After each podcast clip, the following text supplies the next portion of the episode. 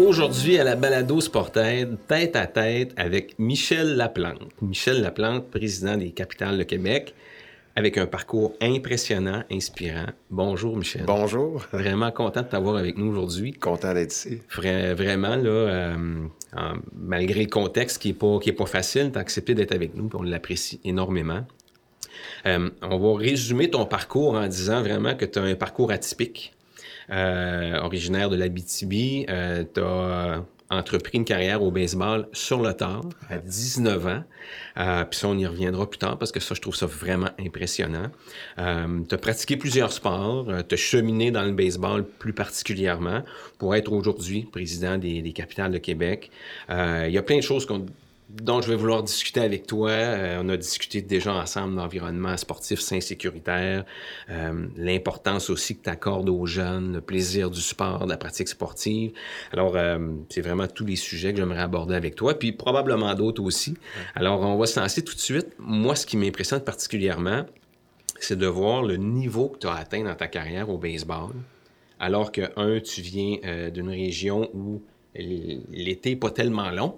Déjà au Québec, on est désavantagé quand on se compare à nos voisins euh, américains. Euh, comment tu es arrivé à jouer au baseball? Euh, puis là, j'aimerais ça que tu nous résumes parce que, comme je l'ai dit, tu as commencé à 19 ans. Oui, en fait, je fais pas mal de sport quand je suis jeune. Donc, à l'âge de. J'ai... Il y a une famille qui habite près de chez nous quand j'ai 8, 9, 10 ans qui font du cirque à travers le Canada. jonglage, trampoline, équilibre, puis tout ça et on se tient beaucoup ensemble. Moi, je fais pas de cirque, mais avec eux, bon, j'apprends à jongler, je fais toutes sortes de choses comme ça. À travers tout ça, ben, je suis un jeune joueur de hockey. À partir de l'âge de 4 ans, je patine. Puis mon rêve, c'est de jouer un jour dans, la Ligue nationale de hockey, puis tout ça. Et euh, beaucoup quand même, pas de baseball organisé, mais aussitôt que j'ai la chance de me lancer, soit avec mon frère, avec, euh, avec des chums, tout ça, on le fait. Puis euh, je dirais qu'à l'âge de mes étés, là, 10, 11, 12, 13 ans, du 3 contre 3 baseball, du 4 contre 4, où je suis le petit boss de bécosse du coin, puis on, se fait nos propres règlements, tout ça, ça fonctionne. D'ailleurs, j'ai joué dans du baseball organisé un an quand j'avais 12 euh, ans, puis j'ai pas aimé ça parce que, bon, euh, d'aller d'aller au bâton une fois toutes les neuf, puis des fois être dans le champ, puis pas avoir la balle, tout ça. Donc, c'était pas j'avais pas trippé sur le concept de, baseball comme ça. Un peu comme le basketball. J'aimais ça jouer deux contre deux, j'aimais ça jouer un contre un, mais jouer dans un concept d'équipe à l'époque. Fallait que ça bouge, c'est ça. Exactement. Puis ce qui est arrivé vraiment, c'est que euh, à partir de l'âge de 14-15 ans, là, je joue plus au tennis. Puis euh, oui, c'est très spécial le contexte parce qu'il n'y a pas de centre de tennis intérieur en Abitibi. Donc, je, je, joue l'été et quand arrive l'hiver, des fois, on me prête le gymnase une fois par semaine, une heure, puis je joue sur le mur. Mon Dieu. Euh, Mais t'avais tout un talent pour te permettre ça à toi? Ben oui, puis pas de coach, puis essayer d'apprendre, puis tout ça. Puis là, quelques fois, j'allais faire un tournoi dans la région de Montréal, puis euh, j'allais pas bien loin. Là. Tu sais, je faisais un tour ou deux tours, puis tout ça. Et euh, à, l'âge de, 18 ans, 17-18 ans, en infrastructure, on a eu les Jeux du Québec de Val-d'Or en 1987. Donc, on a construit terrain de baseball, terrain de tennis. Euh, on a refait tout ça. Puis les infrastructures sont restées l'année suivante, pour, euh, pour l'année 88. Et un paquet de chums disent Écoute, on se part du baseball euh, cet été, Michel, t'embarques-tu Puis j'ai dit Écoute, j'enseigne au tennis, je vais prioriser là-dessus, je vais avoir des tournois, mais je vais jouer avec vous. Et c'est ce que j'ai fait. J'ai euh, j'ai joué au baseball cette année-là avec cette gang de chums-là. Et euh, à la fin de la saison, le responsable Michel Landry, qui était arbitre, qui s'occupait de, du baseball l'homme à tout faire. l'homme à tout faire, puis euh, il me dit, écoute, il dit, tu as un certain talent. Il demande à, il demande à moi, puis un ami, il dit, écoute, il y a un camp d'entraînement, parce que notre région appartient à celle de Saint-Eustache. Mm-hmm. Il y a une équipe junior qui s'appelle les Bisons de Saint-Eustache. Ils font un camp le 15 septembre. Est-ce que ça te dit d'aller, d'aller rejoindre, d'aller faire ce camp-là? Et j'étais à la croisée des chemins. Dans, ma tête à moi. Dans quel sens? que, tu sais, quand, on a là, 14, 15, 16, on commence les cours d'éducation choix de carrière. Il y, en a toujours plein qui savent qu'ils vont être dentistes. je vais Moi, je le savais pas. Et qu'est-ce que je vais faire au cégep? Dans quoi je vais m'inscrire? Aucune espèce d'idée. Oui, j'ai des jobs in d'été, mais... T'avais pas de plan encore? Ah non, mais pas du tout. Et, et je trouve ça... Je trouve ça épeurant, ce bout-là. Parce que tu t'en vas dans quoi, tu vas faire quoi, puis tout ça. Et là, cette personne-là, sans le savoir, il me dit Ah, cette valeur, toi, t'es un talent gaspillé. C'est drôle qu'on se fasse dire ça à 18 ans, pareil, parce que. Mais il reste que ça résonne dans la tête. Puis, j'étais pas quelqu'un de fonceur. J'étais quelqu'un qui avait, qui avait mes craintes, qui était beaucoup plus. Euh, euh, tout, restait à l'intérieur. Puis, j'étais pas quelqu'un qui s'exprimait beaucoup, puis tout ça. J'aimais avoir du plaisir, mais j'étais pas. Euh, puis, j'étais pas non plus très sérieux dans un sport. Donc, je faisais à peu près tous les sports, puis tout ça. Et j'avais arrêté de jouer au hockey à l'âge de 14 ans parce qu'on n'avait pas les moyens de, continuer. Mhm. Euh, et ça, j'étais un gars qui jouait pas au hockey frustré. J'aurais aimé ça pouvoir jouer, pouvoir continuer, tout ça. Et si j'avais été plus agressif, puis je m'étais dit, je vais trouver une façon pareille de jouer, peut-être que j'aurais joué encore. Donc, j'arrive, j'arrive dans une situation où ce que le 15 septembre arrive, où ce que là, c'est bien de valeur, mais là, tu ne manques pas le bateau. Puis tu auras l'air d'un con, tu n'as pas l'air prêt, tout ça, parce qu'écoute, j'avais des, j'avais des runnings de tennis, j'avais des, des, pantalons de softball, un gant de softball, je connaissais pas toutes les règles de baseball, et je me suis présenté à Saint-Eustache dans ce camp d'entraînement-là qui durait une journée. Puis à ce moment-là, tu étais conscient que c'était un moment important pour toi, là? En tout cas, je sais pas si j'étais conscient qu'il était important, mais j'étais conscient qu'à cette heure, quand il y a une ouverture, ben tu y vas, puis il arrivera ce qui arrivera. Donc, je suis parti avec ma conjointe. Puis je suis allé faire le camp d'une journée. Et je me souviens encore dans la feuille où on s'inscrit. Euh, tu jouais où l'an passé? Ben, je marque euh, dépanneur des pains. Euh, dans quelle ligue? Non, mais tu sais, il n'y a rien qui se tenait debout, tu sais. Puis là, à quelle position tu joues? Ben, troisième but, arrêt court, deuxième but, champ gauche, champ droit. On était une gang qu'on jouait 22 matchs dans l'année, je jouais partout, tu sais. Et là, quand on fait les tests, ben, écoute, à la fin de la journée, tu as couru tant sur 60 verges, tu lances à ta vitesse, mais c'est ils se sont bien rendus compte que quand ils me demandaient de me positionner, c'était pas la bonne position, c'est ça. Donc, quand tu nous as écrit ça, ça fait que tu jouais où pour vrai? Et c'était tous des joueurs midget 3 qui étaient là, des joueurs junior 2A qui, qui espéraient jouer pour le grand club junior l'an prochain. Fait que j'ai dit non, non, j'ai dit j'ai commencé à jouer au baseball cette année, puis c'est sûr que je comprends pas tous les règlements, tout ça. Fait que là, ils ont parti D'ailleurs, ils ont gardé de ce vieil équipement-là. J'avais des spikes de soccer, je le savais pas. C'était pas des spikes de baseball, puis on a gardé tout ça. Et ce qu'on m'a offert, c'est euh, serais-tu prêt à venir euh, à déménager en janvier? On fait du baseball le mercredi puis le samedi jusqu'au mois de mai, jusqu'à la saison commence. Et ça te permettrait d'apprendre à jouer au baseball en gymnase puis d'être prêt pour la saison prochaine. J'avais cinq heures et demie de route à faire pour m'en venir en Abitibi. J'ai réfléchi à tout ça. Et là, il s'est fait une réflexion de dire pourquoi pas, dans le fond? Donc, il mhm. fallait que. Je me souviens, j'arrive le, soir, puis je dis à mes parents, moi, je pense que je commence à jouer au baseball. Là pauvre de rire, voyons, tu commenceras pas à jouer au baseball.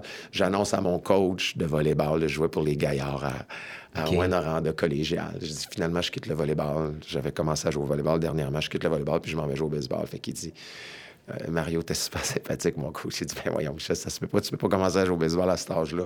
Aujourd'hui, on en rit, tout ça. Mais c'est ce que j'ai fait. Puis là, je suis déménagé. Je me suis trouvé un et demi à Saint-Eustache. J'ai travaillé dans, un genre de l'Espérance, qui est un genre de Canadian Tire.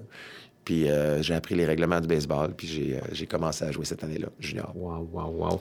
Mais ce que j'entends quand tu nous racontes ça, c'est la, diversité de, sports que tu as pratiqué. Tu n'étais pas seulement dans le tennis, tu as nommé le volleyball, tu as parlé du hockey, le baseball. j'aimerais ça t'entendre, moi, sur la surspécialisation. C'est quelque chose dont on entend beaucoup parler actuellement. des parents qui imposent presque à leurs enfants de faire un sport 12 mois à l'année. Ah. Euh, t'entendre là-dessus parce que c'est la preuve vivante que ben, on peut faire différents sports, on peut même commencer un sport sur le tard et réussir. Bien, premièrement, d'être capable de faire plusieurs sports socialement, là, hmm. je trouve ça, ça tellement un aspect qui est important. Ben oui, les, les chums t'appellent pour aller jouer au golf, ben t'es capable de jouer au golf un peu. On t'appelle pour aller jouer au tennis. au volleyball, on joue, tu sais juste d'être capable de faire plein de sports de même, ça t'ouvre des, les horizons, puis ça, te permet de connaître autre chose aussi. Euh, mais moi, je suis complètement pour ça. Puis malheureusement, c'est que nos, nos modèles, présent, présentement, on a des beaux modèles. Mm-hmm. Mais nos beaux modèles qu'on a sont spécialisés dans un sport. C'est ça qui est triste. Puis il faut pas penser que c'est le modèle à suivre parce que c'est un modèle-là. Tu sais, on regarde, on regarde Federer, Nadal, Crosby. Euh, c'est c'est des athlètes qui ont fait surtout de, mm-hmm. juste de ce sport-là. Et, on est d'une vague où qui ont un certain succès, puis on pense que c'est la marche à suivre, c'est la direction de, dire on fait rien qu'un sport depuis qu'on est jeune. Pas du tout, je crois pas à ça. Il me semble qu'il faut. Puis Puis il faut pas le faire nécessairement pour dire je vais finir par être le premier au monde. Il faut le faire pour ce que je disais au début, c'est que socialement, tu sois capable de, Parce que moi, là, dès le départ, quand, quand je vais jouer au baseball à Saint-Eustache, je m'en vais pas jouer parce que je pense qu'un jour, je vais jouer, je vais être repêché, mais pas du tout. Euh, je veux aller vivre une autre culture que celle de l'Abitibi. Je veux connaître autre chose. Ensuite de ça, j'ai fait l'équipe nationale. J'étais le seul francophone. Mais ça va me permettre d'apprendre l'anglais. Fait que je l'ai tout fait dans, en, me disant ça va m'amener à quelque part d'autre. Puis là, ça n'a jamais arrêté. Parce que, mhm. bon, j'ai été chanceux. Mais la diversité du sport te, te, fait connaître d'autres stratégies, d'autres tactiques. La façon de penser de, des gens de volleyball, des gens de basketball, c'est pas pareil. Pour ceux qui ont fait du sport, le, joueur de tennis ne réfléchit pas comme un joueur de baseball. Et d'avoir tout ça, ben, dans ton coffre à outils, ça, ça te fait voir d'autres angles. C'est pas, c'est pas le même planning qui peut t'aider après ça dans la vie, comme gestionnaire, comme tout ce que tu fais. Donc, je trouve ça, euh, je trouvais ça important de, de comprendre. J'ai toujours été curieux, même encore aujourd'hui. Il y a des sports que j'ai pas eu la chance de pratiquer ou de, plein, plein de hobbies que j'aimerais faire dans la vie. Mais de juste en connaître un peu, puis de juste, entrer un petit peu dans ce monde-là, je trouve mm-hmm. ça encore fascinant. Moi, ce que je trouve euh, inspirant aussi dans, ton parcours, c'est, on l'a nommé précédemment, puis je suis un gars de région. Je, viens d'un petit village, là, mais tu viens de l'Abitibi, il euh, n'y a rien qui qui prédestine à jouer au baseball. L'accessibilité aux installations, tu l'as dit, je pense qu'avant les Jeux du Québec en 87, c'était peut-être difficile. Euh, c'est le fun d'entendre ça parce que ça n'a pas été un frein. Puis ça démontre que c'est pas parce que tu viens d'une région que tu es défavorisé pour faire un sport puis penser faire une carrière. Il y a plein d'athlètes professionnels qui ont vu le jour en Abitibi euh, au baseball, au hockey, surtout au hockey, mais ça, c'est important. Là. C'est important, puis c'est important de. j'ai, j'ai aimé l'attitude que j'ai eue, mais sans le savoir. OK? Donc, c'était de découvrir autre chose, constamment, de dire Ah, ben ça va m'amener à. Donc, c'est pas. C'est pas de voir le sommet en partant, là, de dire, ah, la prochaine étape. Puis si ça s'était arrêté au mm-hmm. baseball junior, ça aurait été correct aussi. après ça, je sais pas ce que je serais devenu, mais, mais je pense que je me suis rendu plus haut parce que tout était comme avec le bon angle je vivais pas la pression de l'âge de 5, 6, 7 ans que mon père vient me porter au parc puis qu'il me crie après ou que... Euh, tu sais, moi, j'ai pas vécu ça. J'ai pas vécu un mauvais coach de baseball qui aurait pu... Euh, que j'aurais pu avoir une mauvaise relation avec qui fait que ça m'a amené à plus aimer le baseball. Mm-hmm. Euh, c'est pour ça que j'ai vécu. Moi, j'ai vécu que du que de l'innocence. Écoute, quand je jouais professionnel dans mes années, j'avais des coachs de 55, 60 ans. Là, on, parle d'il y a 25 ans, 25, 30 ans. Ces coachs-là à 80 aujourd'hui. Et constamment, on me disait, t'as l'air d'un joueur des années 60 qui fait juste apprécier le moment présent puis qui fait juste jouer. Puis j'étais là, qu'est-ce que tu veux dire? Parce que moi, j'en étais même pas conscient. Puis là, dans un match, on a le temps de parler. Puis là, il s'assoyait avec moi puis il me disait, garde, juste comment, comment tu arrives ici au parc, comment tu vois tout ça, comment tu réagis. Et il essayait, il espérait que je contamine les autres de cette façon-là, parce que c'est ce côté-là qui est beau. Tu sais, on sera ce qu'on voudra dans le sport professionnel, on est envahi par l'argent, par la pression, par tous les facteurs qui sont à côté. Moi, j'avais pas sais, j'étais même pas conscient que tu montes à tel niveau, puis qu'il faut que tu, faut que ce soit lui que tu battes, tout ça. Moi, je faisais juste dire, c'est un privilège que j'ai d'être ici. Même quand tu montais dans... Ah oui, puis en fait, j'ai... C'est drôle parce que les trois premières, les deux premières années et demie professionnelles, j'étais dans l'innocence totale. Je suis pas supposé être repêché, je suis pas supposé me rendre là. Sur, sur les 50 joueurs repêchés de 92 par les Pirates de Pittsburgh, je suis le premier joueur à atteindre le 2A. Donc, ben je suis rendu à une couche des majeurs. Et cette année-là, je suis rendu sixième prospect du baseball professionnel. Donc, moi, je vais jouer les majeurs pendant 10 ans selon Baseball America et tout ça. Et euh, et comment tu percevais ça quand tu voyais ça? Innocence, jusqu'à ce qu'on me réveille, puis que je perde mon innocence. Ça veut dire quoi, ça, jusqu'à ce qu'on me réveille? Parce que là, je me présente au, camp des Pirates de Pittsburgh, là, j'ai 24 ans, là, je suis plus un suspect, je suis un prospect. puis, puis là, tu voici ce qu'on a comme plan pour toi, tu as été évalué, tu vas être des majeurs au mois de juin, on veut que tu travailles sur tel, tel aspect de ton jeu, tu vas avoir le premier départ au niveau 2A. Quand tu es le premier partant au niveau 2A, tu es, ce qui est le plus fort dans l'organisation. Tu mènes l'organisation dans, les retraits sur trois prises. Dans, plein sur les deux dernières années, tu es celui qui monte le plus haut. Puis là, on, te voit. Là, j'ai deux départs avec les Pirates de Pittsburgh dans le camp d'entraînement. Ça, c'est les années de Bobby Bonilla, Barry Oui, c'est ce que ça, demander, ouais. hein, c'est ça. Les grosses années. Donc, j'étais avec eux. Et là, finalement, on dit, garde, on veut juste que tu travailles sur telle, telle chose. Et, euh, et là, ben, tu, on, on te fait comprendre le jeu qu'il est en train d'avoir, que dans le fond, tu prendrais la place de lui. Puis là, tu. Ah, Ça devient moins le fun, là. ouais, c'est ça. Puis, tu sais, là, tu commences à, à voir ce qui arrive. Fait que tu, tu perds de toute cette belle innocence-là. là, Tu te mets à trop penser. Ouais, tu te mets à trop penser. Puis là, euh, à un moment donné, euh, on me demande, moi, de travailler sur quelque chose. Fait que je travaille là-dessus, puis je, je perds mes matchs, mais on me dit que c'est pas grave. Mais oui, c'est grave parce qu'il y a 29 autres équipes qui te regardent. Puis si ça marche pas avec un, ça marche pas. Puis la personne qui te défend, puis qui veut que tu montes, est-ce que cette personne-là va être dans l'organisation l'année prochaine? Donc là, tu commences à voir tout ça. Tu commences à, à voir aussi que ton co-chambreur, lui, il fait un appel à son agent puis qui dit Ouais, euh, j'ai frappé septième hier, j'ai pas aimé ça, je pense que je devrais être dans, dans la, partie, dans la partie plus élevée de l'alignement. Puis là, il y a un appel qui se fait, puis il arrive au parc, finalement, il frappe troisième. Tu te dis, c'est qui qui joue toute cette game-là, puis tout ça? J'ai... Écoute, j'étais... j'ai- Puis là, quand j'ai découvert ça, les La gens, ils ont dit, mais t'étais où les dernières années? J'étais pas là-dedans, moi. J'étais pas dans ça. Euh, problème de langue. Je parlais pas l'anglais dans, mes... dans ma première année ou deux. J'étais... Je savais presque rien. Puis à toutes les fois que je commençais à apprendre l'anglais, mais là, j'habitais dans le sud des États-Unis, en Georgie, puis après ça, fait que L'accent, l'accent ben oui. l'accent arrivait, fait que j'étais toujours, j'étais toujours un peu perdu, tu sais. Donc, euh, donc c'est ça que j'ai- vécu, puis j'en ai été conscient, puis j'ai tenté de retomber dans cette innocence-là. OK. De revenir, j'ai pas été capable, parce qu'un coup que t'es réveillé, tu sais. Tu as nommé euh, Bonds puis Bonilla. Mm-hmm. Euh, c'est impressionnant. Puis je voulais justement te demander, y a-t-il des noms qu'on connaît puis euh, que tu as côtoyés? Là, tu nommes deux gros noms de l'histoire des, des- des pirates. Là. Ouais. Comment ils étaient euh, quand vous étiez plus jeunes, quand ils étaient plus Ouais, jeunes? ben, tu sais, je veux dire, dans, dans les joueurs que tu affrontes, puis c'est drôle parce que, bon, on les voit, tu sais, j'ai- joué contre, contre Derek Jeter, contre Alex Rodriguez, contre Ouais. Daryl Strawberry. Euh, dans- on l'a vu au reportage, j'ai joué contre Michael Jordan aussi. euh, j'ai- je Ah oui, quand une quinzaine de fois. ouais. Puis euh, quand tu es, un, un athlète qui affronte un autre, tu ne vois, tu le vois pas comme ça. Tu sais, Derek Jeter était... On est dans les mineurs, puis, puis euh, Alex Rodriguez, la même affaire, puis l'année d'après, il, il monte dans les majeurs, tout ça. Mais, tu sais, je veux dire, le gars, il, il frappe pas 400, là. Je veux dire, la marge est, mince, Puis ce qui fait que finalement, il est devenu, Derek Jeter, un grand joueur, c'est que match après match, il a gardé sa constance, puis il a continué toujours de progresser lentement. Mais c'est pas quelqu'un que tu vois jouer et tu dis, oh, ça, c'est une coche, là.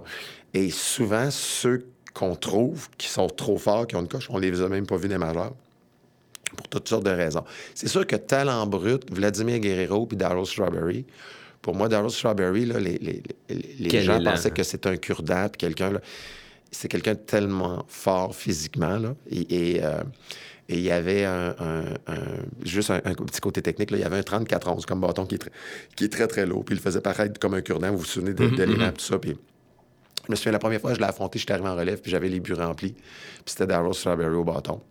Puis euh, j'ai dit, waouh, c'était impressionnant. Là, puis finalement, il- déjoué, mais la balle a monté à peu près euh, 500 pieds dans les airs. Puis ça a fait un, un- un- un- un fly au deuxième but, puis j'étais vraiment content. Puis Vladimir Guerrero, lui, c'est du talent complètement brut. Et lui est dans l'innocence. Ah oui. Mais complètement. C'est le. C'est ce qu'on voit avec son fils hein, aussi. Là. Ouais, lui, il, il- il- il est resté dedans et c'est pas un innocent. C'est- C'est c'est pas ça du tout. C'est pas, Non, pas non, non, non, non. On pense que ah, il est- Non, non, non. j'ai passé deux, trois semaines en camp d'entraînement avec lui quand j'étais avec les expos, puis c'est quelqu'un de plus brillant qu'on pense. C'est- juste qu'il s'installe au bâton, puis lui tomber dans toute le- le- le- la statistique, puis tout le kit, il est à côté de ça. Penses-tu que c'est pour ça qu'il n'a pas voulu apprendre l'anglais, comme pour rester Ah. peut-être en, en retrait, pour pas être moins imprégné de tout ça? Ouais, ça, je trouve ça, je trouve ça décevant parce que j'ai réussi à communiquer quand Parce même avec lui quelques fois. Puis non, je parle pas bien espagnol, mais même en anglais, on, on réussit à parler de ça. Puis pourquoi il a pas voulu faire ça? Puis des fois, c'est probablement, surtout le début, de peur de pas s'exprimer justement. Ils ont affaire avec les médias, puis toute la quête, puis ils préfèrent il préfère garder sa langue pour, pour s'exprimer euh, pour s'exprimer comme il faut. Et ça se peut aussi, un peu comme moi, j'ai de la difficulté à apprendre les langues. On parlait de, parler espagnol. J'étais avec des Espagnols, je suis capable de comprendre un peu l'espagnol, mais j'arrive pas à le maîtriser avec tout le temps que j'ai passé. L'anglais, ça m'a pris du temps. J'ai passé un an à Taïwan, j'ai tenté d'apprendre le mandarin un peu, j'ai eu de la difficulté. Fait que des fois, c'est juste des, domaines dans lesquels c'est pas facile. Mais c'est un gars qui est. Euh, en tout cas, côté là, être chaleureux puis faire attention aux gens qui l'entourent, il est, assez incroyable. Je pose la question par rapport à la langue puis par rapport à son origine, parce que je ne sais pas si tu as eu l'occasion de lire la biographie de Felipe Alou, mhm. mais Felipe Alou, dans, sa biographie, revient à deux ou trois occasions sur l'espèce d'exclusion dont sont victimes les, joueurs latinos, même encore aujourd'hui.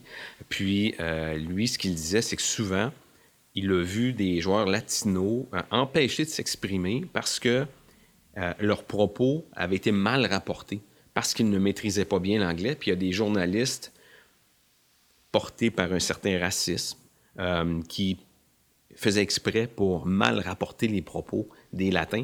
Puis ce qui, ce qui exprimait donc dans sa biographie, c'est qu'il y a des joueurs qui, pour se protéger, vont préférer moins s'adresser, refuser de s'adresser aux médias. Ben moi, là, si je suis repêché à 18 ans, là, je passe pas au travers. C'est une guerre, là. Tu sais, je veux dire, t'arrives là, puis le, gars veut Toi, ton comme poste. Québécois, t'as-tu subi ça? Parce ben, que... je, l'ai-tu subi? C'est que en fait, j'ai 22 ans et d'être le fou du village, je m'en sac à 22 ans. À 18 ans, j'aurais été intimidé. là, euh, euh, tout le monde virait à gauche, je virais à droite parce que j'avais mal compris. Et là, ils partaient tout à rire. Mais à 18 ans, tu ris de moi. Alors qu'à 22 ans, on rit tous ensemble de la situation. Fait que c'est pas du tout la même approche. J'ai fait pareil quand j'étais allé à Taïwan. Je comprenais rien, rien, rien. Je veux dire, tellement que mon nom, c'était Le Fontienne. Ce que ça voulait dire, c'est heureux à envirer le ciel à l'envers. Donc, je ne faisais que rire des situations dans lesquelles j'étais piégé et ça les faisait rire comme c'était pas possible. Mais c'est une attitude que tu as en vieillissant, mhm. d'avoir cette attitude-là à 16, 17, 18 ans. Et les, les, les Dominicains arrivent aux États-Unis à l'âge de 17, 18 ans. Imagine comment, du milieu dans lequel ils viennent, où que mhm. c'est compétitif, là, ils tombent dans ce milieu-là. Fait que c'est sûr que c'est pas facile. Mais moi, je l'ai pas vécu de cette façon-là parce que je m'en allais dans OK, on, l'admet là, je suis perdu, je comprends pas tout ce qui se passe. Fait qu'on deal avec ça. Fait que j'essaie même pas de me protéger. Mm-hmm. Tu sais, fait que euh, euh, les films qui jouaient dans l'autobus euh, après les matchs, puis les explications des, des coachs. Juste donner une anecdote, là. Comment mon premier match professionnel, je, commence à avoir de la difficulté en 6-7e manche. L'instructeur sort de l'abri pour venir me voir avec le receveur, puis arrive devant moi, puis il me dit, puis, excuse-moi de le dire de même, mais il dit C'est quand la maudite dernière fois que tu as lancé à l'intérieur OK Puis, when's the last time you threw inside et lancer à l'intérieur au baseball, ça veut dire mm-hmm. tu lances à l'intérieur, tu lances à l'extérieur. Je lui ai répondu au stade olympique. parce que avec le programme, je lançais à l'intérieur. Fait qu'il m'a regardé, il a dit Ah mon Dieu, ça n'a pas de bon sens. Puis il est reparti. Puis quand j'ai fini le match, il est venu me voir, il m'a dit Ça n'a pas de bon sens, tu comprends-tu ce qui se passe? C'est ça, mais ça faisait un an et demi, je jouais au baseball, deux ans, puis je joue au baseball professionnel. Mais tout ça a viré en, en joke, on s'est amusé vers tout ça. Fait que c'est cet aspect-là. Et maintenant, comme coach aujourd'hui, tu dois être sensible à ça. Je suis hein? très sensible à ça. Ça me. Je fais, j'essaie d'être le plus prudent avec celui qu'on peut, on, peut penser qui est perdu un peu ou n'importe quoi. Faites attention. Ouais. Il voit les choses selon son angle, selon son, son parcours. Et ça, ça m'a toujours. Euh, d'ailleurs, on, fait un camp euh, d'entraînement, d'invitation au capital à chaque année, où ce qu'on donne la chance à quelqu'un de venir faire un camp d'une journée pour voir si. Puis c'est jamais arrivé qu'il y a quelqu'un qui sorte de ce camp-là vraiment puis qu'on le prenne. C'est pas arrivé souvent. Mais pourquoi, Michel, tu le fais? Parce qu'on sait jamais. Ben, il y en a peut-être un autre, Michel Laplante. On sait pas. Ben oui, ben oui. on a parlé des autres un petit peu, mais là, j'aimerais ça t'entendre sur... Y a-tu des gens qui t'ont inspiré? Puis c'est pas, pas nécessaire que ce soit des modèles, des, des, des athlètes, là, mais est-ce qu'il y a des gens qui t'ont inspiré euh, puis que tu regardais, puis, puis même encore aujourd'hui, tu penses à eux, puis ça a été des modèles pour toi? Beaucoup. Ah oui? Ah oui, beaucoup de, de, personnes que tu vois aller. Euh, c'est drôle parce que là, je vais nommer Philippe Allou parce qu'on en a parlé dans, dans son livre, puis tout ça, puis euh, c'est assez spécial parce que dans le camp d'entraînement des, des expos, camp d'entraînement des majeurs, il y avait. c'était pas une, une ambiance qui était parfaite. On est en 2000. Euh, c'est était là, 3, dans- 3 il 4 était ans temps-là. il, il était pas pire, mais tu sais, il y a des organisations où les joueurs qui sont des majeurs sont frustrés parce qu'ils aimeraient avoir un meilleur contrat. Il y a des joueurs qui sont sur le bord des majeurs qui sont frustrés parce qu'ils disent qu'ils devraient être des majeurs. Et là, ça continue même, puis l'ambiance est moyenne. Et euh, le- un camp d'entraînement des majeurs n'est pas mené souvent par le gérant, est mené par un spécialiste de camp qui organise tout, tout au- à la minute près, le camp d'entraînement, puis tout ça.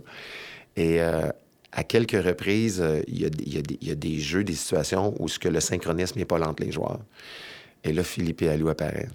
Et puis là, il dit Oui, oui, oui, oui, oui, oui, oui. Puis là, il regarde, là, puis là, t'entendrais une mouche voler. Là. Puis là, il parle, puis la façon qu'il amène sa pensée, ça prend une minute, c'est réglé. Tout est synchronisé. Et euh, fait que ça, ça m'a. Par, par ça- son calme, son ton. ah oui, son ton, sa façon de décrire pourquoi lui il demande ça?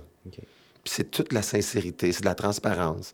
Puis vous savez, si, si vous prenez une pause un peu plus longue avant de lancer, la raison pour laquelle on fait ce jeu-là, bien moi, ça va m'aider à prendre plus de temps et à vous amener la meilleure décision pour vous aider à vous autres. Donc, si vous m'aidez, je vais pouvoir vous aider. Puis c'est tout amené comme ça. C'est pas, c'est pas militaire, là. Il y a Non, toute une pensée derrière ça.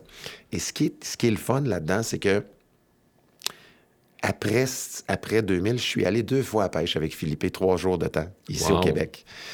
Euh, j'ai eu la chance de vivre ça avec. Puis à la pêche, on passe du temps ensemble dans chaloupe. Puis euh, il y a une affaire que je reproche à, à- à- à ce qu'il a fait, c'est que souvent, Philippe, dans l'organisation, je me souviens des expos, il, était, il, il se frustrait très rapidement quand un journaliste lui demandait une, une question, il le remettait en doute sur sa décision. À un moment donné, il a retiré Vladimir Guerrero en, en quatrième manche, puis ça serait lui qui serait revenu au bâton en neuvième manche pour le point égalisateur parce que l'équipe est revenue dans le match. Et il s'est fait, il s'est fait poser par un journaliste pourquoi tu as enlevé Guerrero en quatrième, on aurait peut-être pu gagner le match. Et au lieu de lui donner la réponse sage qu'il est capable de donner, il a dit Ça fait 30 ans que je suis coach, je sais ce que je fais.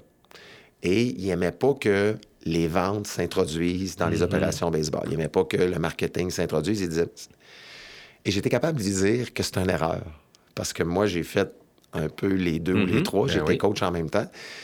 Puis je lui ai dit que si on avait pu amener sa sagesse la façon de décrire des choses à l'intérieur de toute l'organisation des expos, peut-être qu'on en serait en meilleure situation aujourd'hui. Et cette façon-là que, que- que- j'ai dit à Philippe, cette façon-là que tu avais d'amener les choses, elle aurait pu être transposée dans plein d'autres secteurs d'activité à travers l'organisation. Parce que l'organisation, tant qu'à moi, elle, elle faisait pas toujours les bons gestes, puis ces choses-là. Et euh, il l'a pris. Il l'avait jamais vu de même. Lui, c'est, on travaille en silo, hein? Ouais. Puis euh, au capital, ce qu'on a tenté de, de faire le plus possible, c'est de créer un pont entre ces silos-là. Parce que tu as les ventes, tu as l'administration, tu as le marketing, tu as les opérations. Puis chacun a l'impression que il travaille, mais s'il travaille en silo, ça fonctionne pas. Tu as Comment besoin tu besoin de réussi avec, les capitales à tisser des liens, bâtir des ponts entre ces silos? Parce que j'ai commencé de l'autre bord. Donc, j'ai- j'ai été joueur. Mais quand je suis joueur, en 99, je travaille dans l'organisation en même temps. Tu sais, je donne un exemple. Euh, euh, c'est moi qui choisis euh, les shorts pour, pour le camp d'entraînement. Je fais mon possible, puis là, je suis joueur après ça. Fait que la boîte de shorts arrive, les joueurs prennent les, prennent les, les- les vêtements, puis ils disent Hey, c'est donc bien laid, ça, c'est donc bien court. Tout ça. Hey, là, c'est personnel, là, c'est toi qui le fais. C'est rien qu'un exemple, mais il y en a mille comme ça. Là, tu réalises que un est toujours en train de critiquer l'autre. Ah, ici, ils savent pas ce qu'ils font.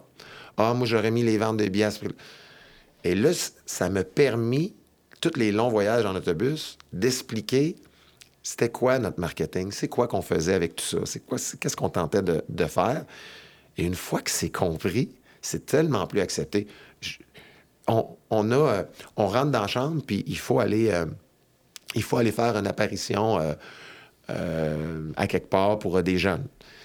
Des fois, les joueurs veulent pas y aller. Si tu expliques vraiment pourquoi tu le fais, au lieu de mettre une feuille et dire demain, j'ai besoin de quatre joueurs à 8h30 qui s'en vont aussi des autographes dans une école. Si c'est bien expliqué, les joueurs vont participer. Puis ça doit se faire de même partout. D'expliquer ce que l'autre tente de faire, puis tout ça.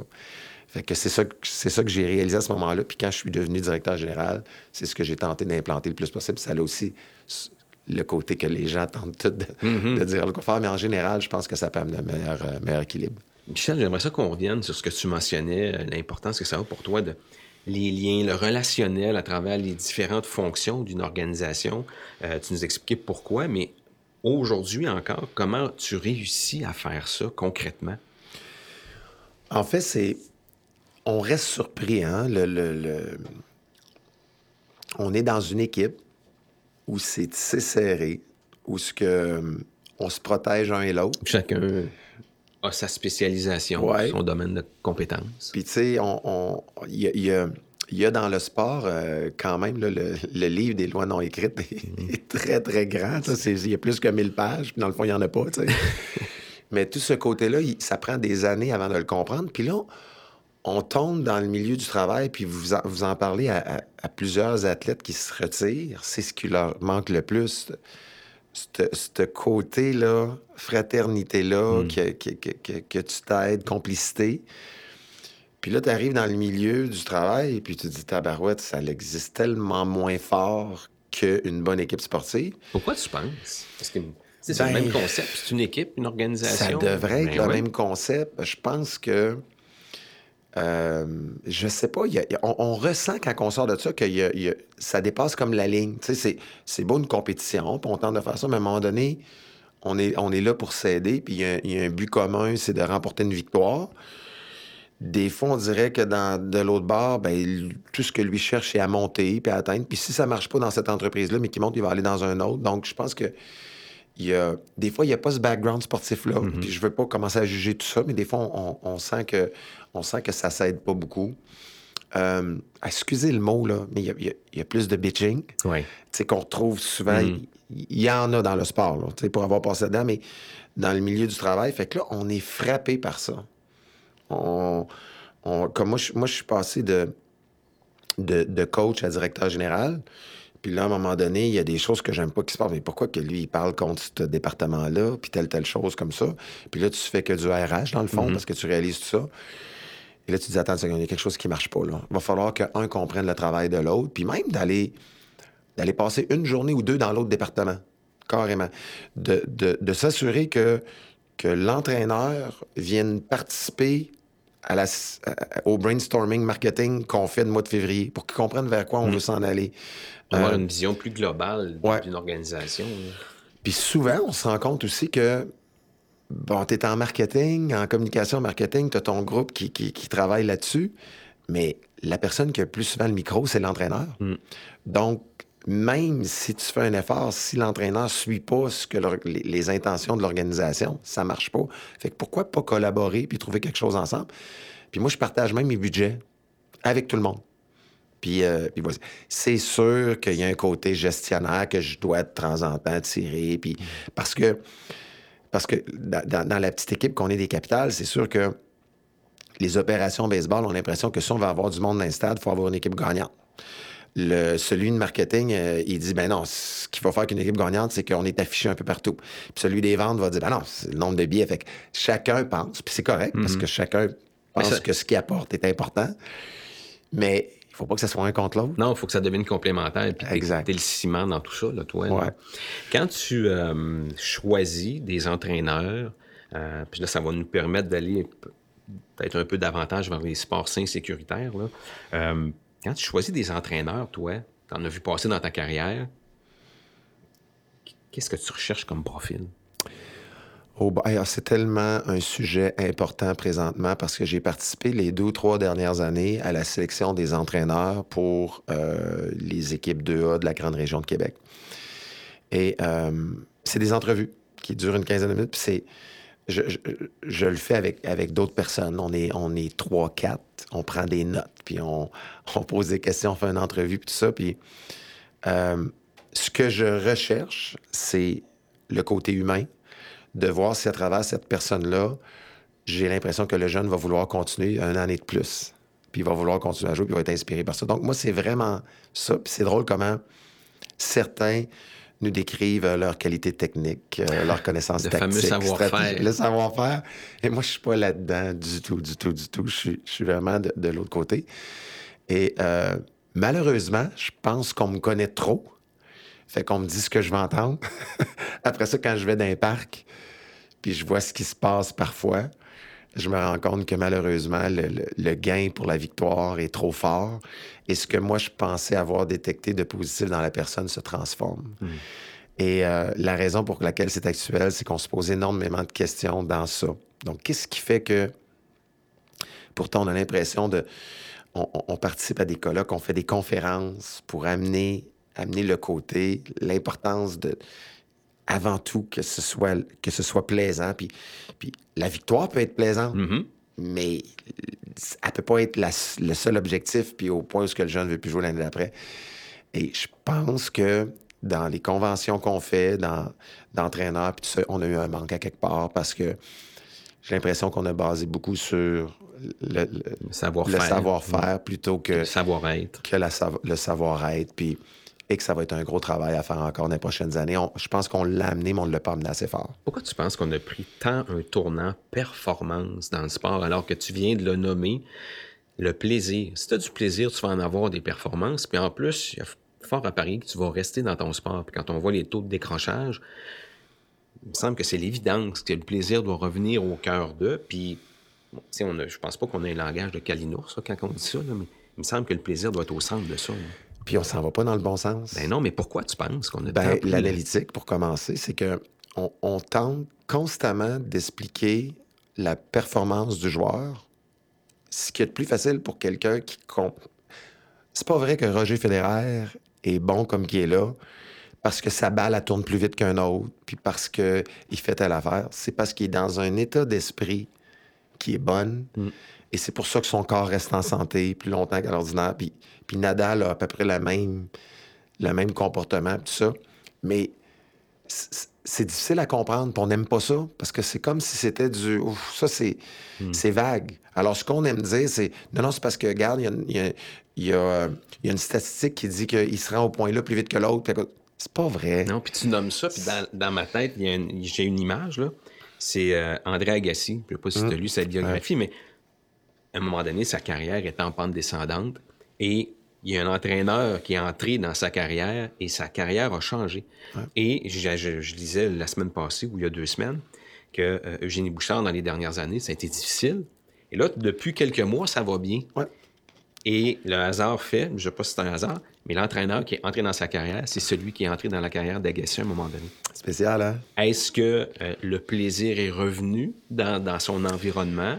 Euh, mais c'est des- ce sont des exemples qui permettent de dire, sans, et, sans évacuer la, la- la notion de performance puis de résultat, que si à la base tu as du plaisir, c'est loin d'empêcher la performance. là. Mais l'analyste n'aime pas ça. Non. parce qu'il veut être capable de mettre un chiffre sur la raison pour laquelle tu deviens meilleur. Donc, c'est. Et c'est.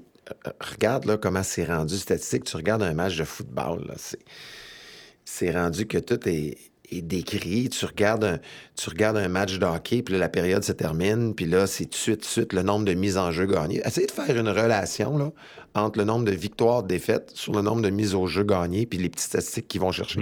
Ça n'a pas si rapport que ça, des fois. Là. Tu sais, je veux dire, Washington, l'année qui, qui- qui gagne la Coupe Stanley, l'année d'avant, ou cette année-là, finissent au 30e rang dans des mises au jeu. Mais on aime nous remplir de statistiques. Puis on aime, comme, comme être humain, comprendre la raison pour laquelle ça marche, la raison pour laquelle ça marche pas. Puis la façon la plus facile de se convaincre de tout ça, c'est d'amener des chiffres. Oui, c'est factuel. Que C'est factuel. Fait que si c'est factuel, ah, OK, c'est pour ça.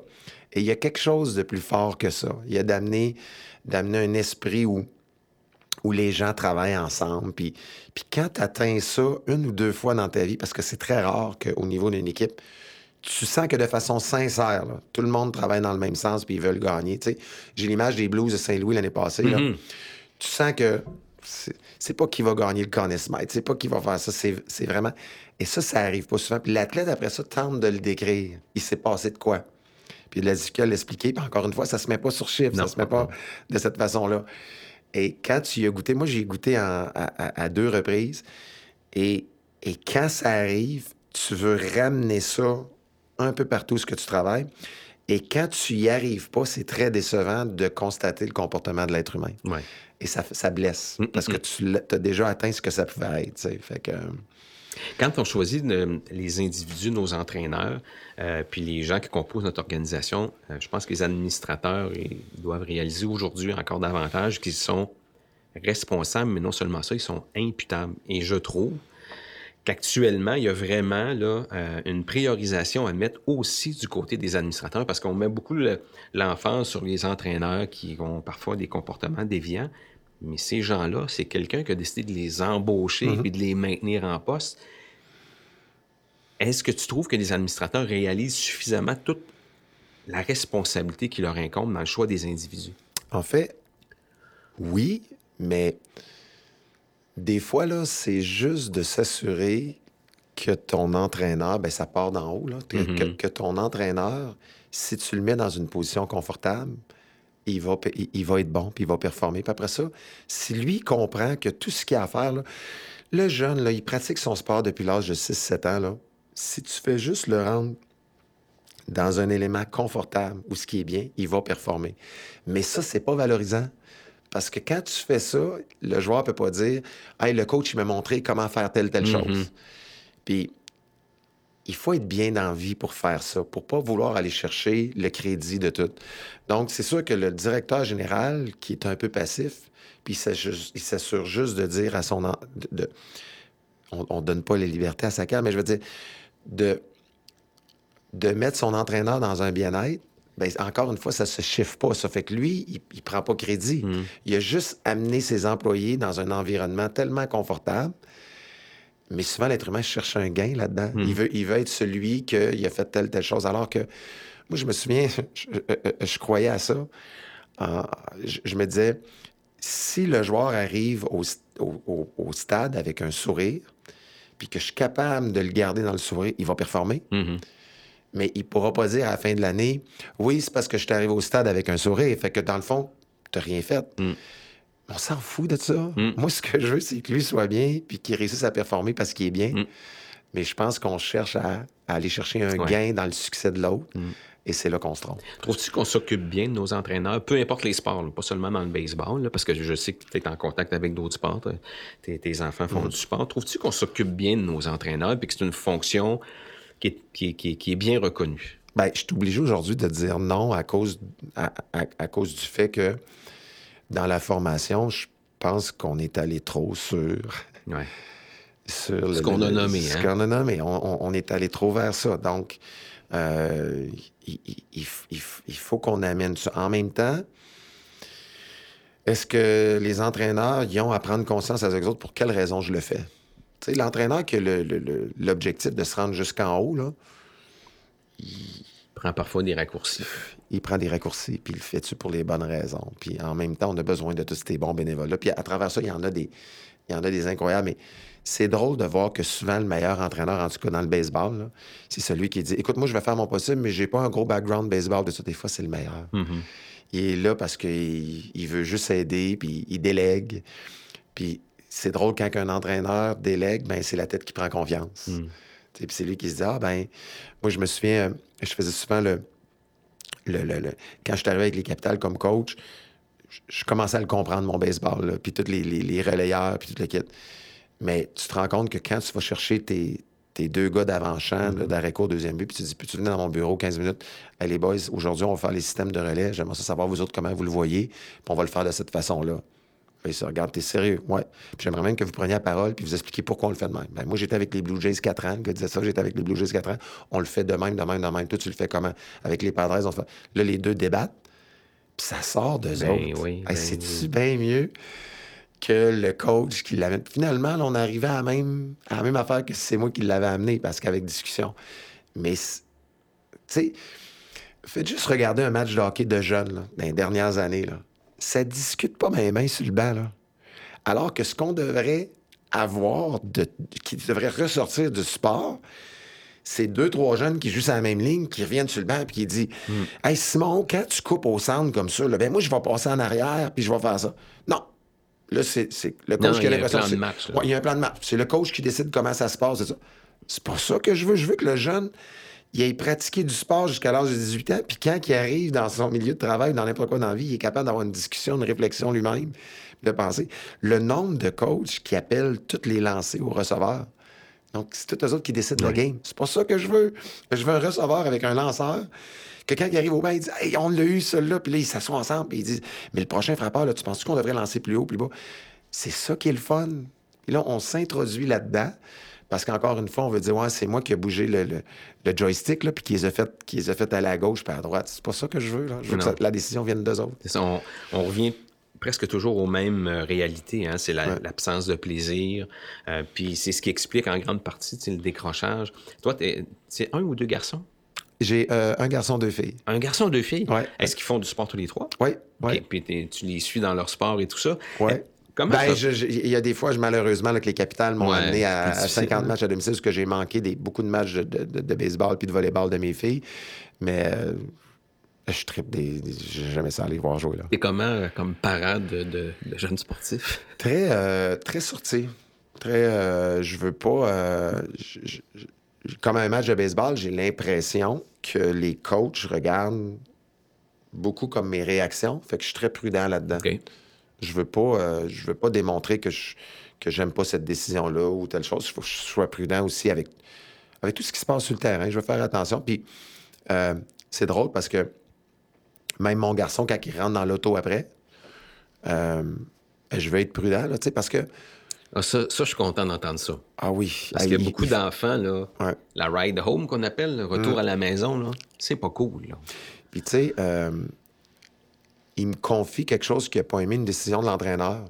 Puis je pense que c'est lui qui a raison, que c'est mon garçon de 12 ans qui a raison. Puis il faut pas que je dise qu'il a raison non plus, là.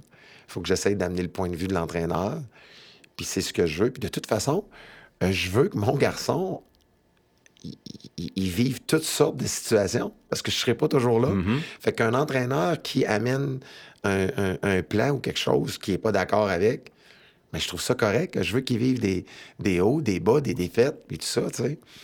Fait que, fait que c'est toujours de rentrer, de recentraliser la, la, situation le plus possible en, en voyant bien qu'il comprend ce qui se passe parce qu'il a été dans, le milieu puis tout ça, mais d'être prudent. Puis moi, j'interviens pas sur le, tout ce qui est tactique, technique, stratégique, tout ça.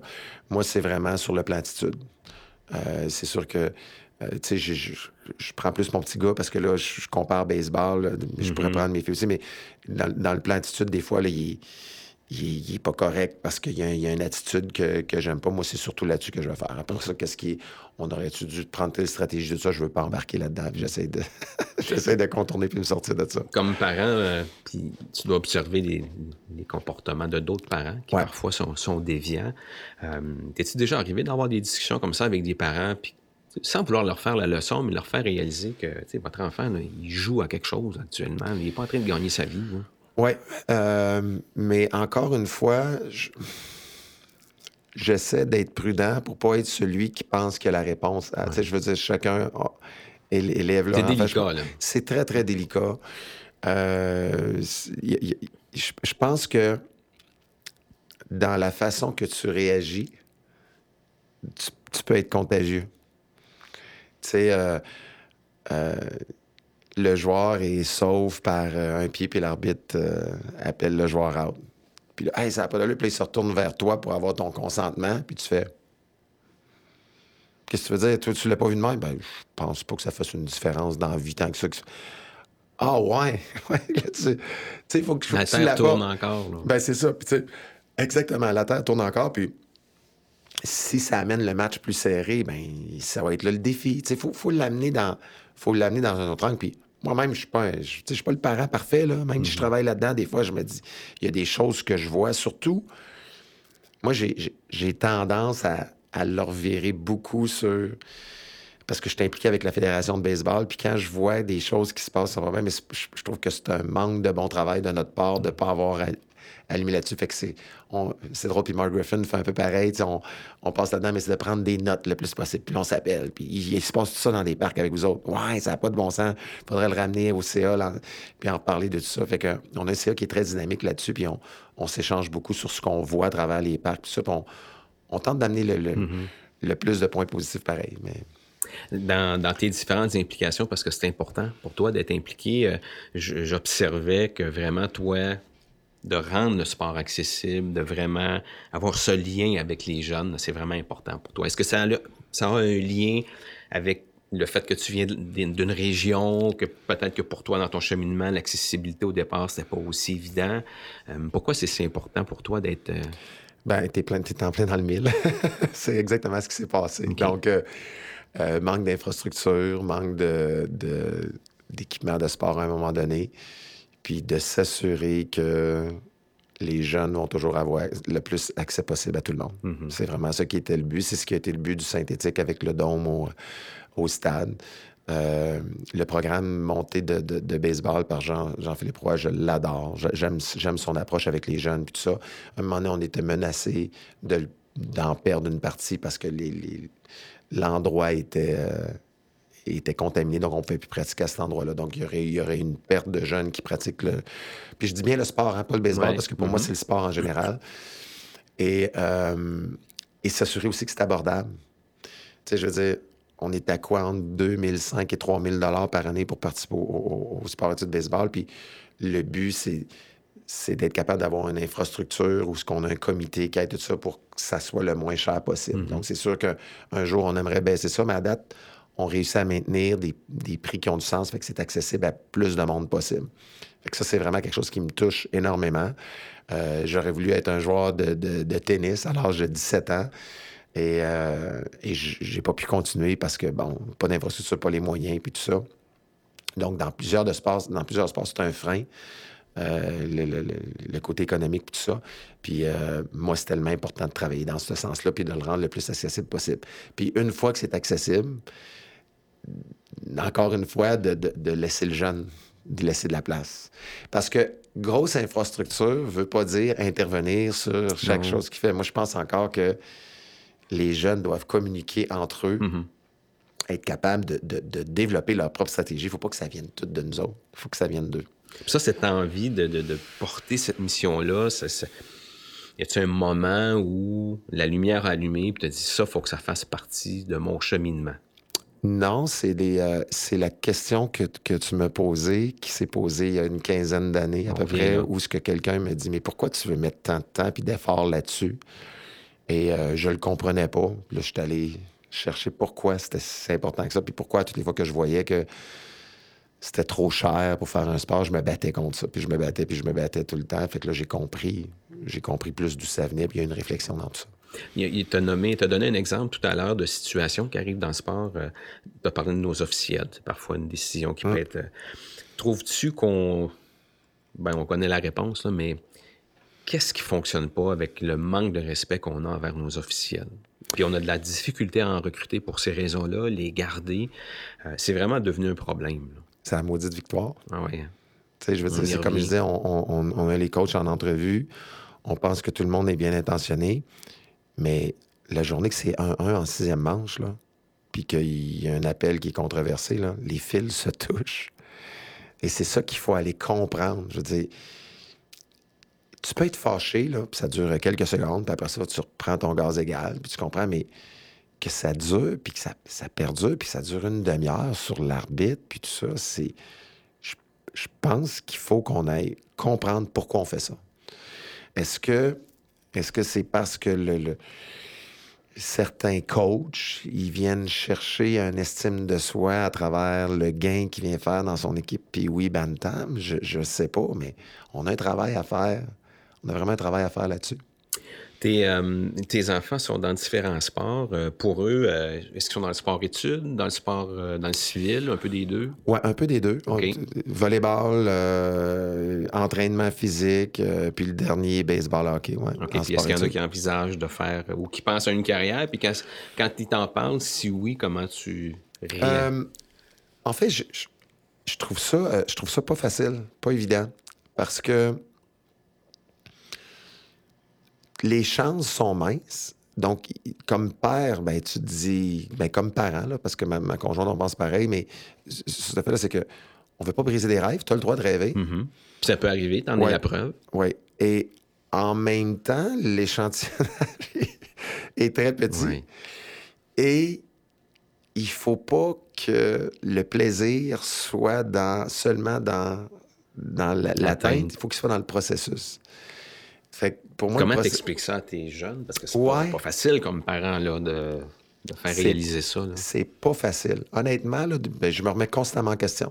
Mais là, ce que je viens de dire là, c'est-tu la bonne chose? C'est-tu pas. Il y a, il y a le droit de rêver? Puis des fois, euh, qu'est-ce que tu aimerais faire dans. Moi, je- moi, un jour, je veux jouer pour les Red Sox de Boston.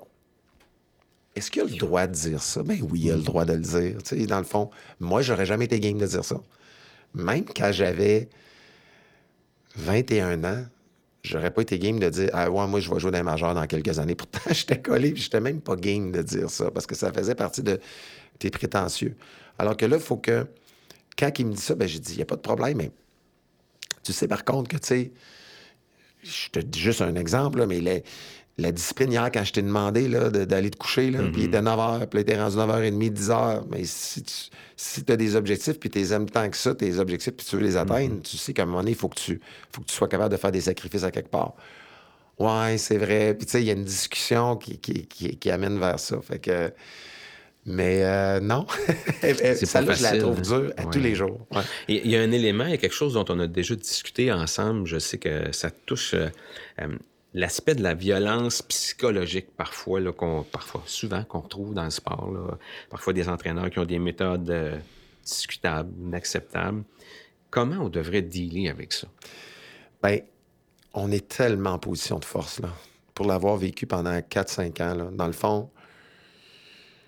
Puis la ligne est mince comme entraîneur mince. aussi, sans vouloir les excuser. Là, parfois, c'est mince. là. C'est mince. Puis, tu sais, dans le fond, tu.